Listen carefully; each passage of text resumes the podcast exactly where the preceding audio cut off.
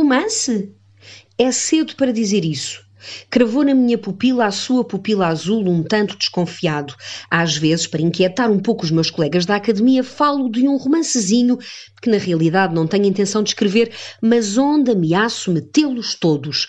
O título é Limpa, Mata e Dá Brilho, uma história de crimes com o fantasma de Cervantes que vaguearia pelo nosso edifício, tornando-se visível só aos contínuos.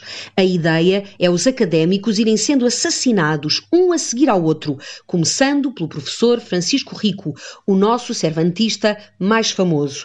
Esse seria o primeiro a morrer enforcado com o cordão de uma cortina da sala de pastas.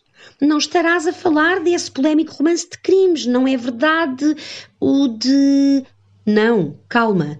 Garcia de la Concha, que muitas vezes é um cavalheiro, impediu-se de suspirar, aliviado, mas notava-se-lhe o alívio. Gostei muito do teu último, El Bailarín Morciano. Foi um tanto. não sei.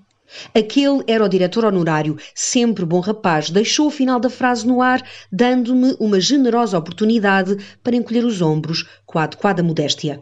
Mundano. Uh, perdão? Chamava-se El Bailarín Mundano. Ah, sim, claro, esse. Até o presidente do governo apareceu no verão passado na Ola, deitado na rede com o exemplar, em Zahara de Loja Tunes. Devia ser da mulher dele, objetei. Ele nunca leu um livro na vida. É por amor de Deus! Garcia de La Concha sorria, evasivo, escandalizado, só até ao ponto conveniente. Por amor de Deus!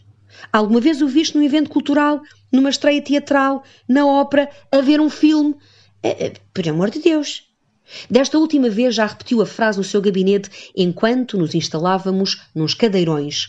O sol continuava a entrar pelas janelas e pensei que eram daqueles dias em que as histórias por contar se apoderam de nós e já não nos largam.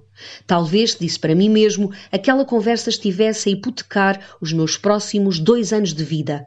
Nesta idade, há mais histórias por escrever do que tempo para nos ocuparmos delas. Escolher uma implica deixar morrer outras.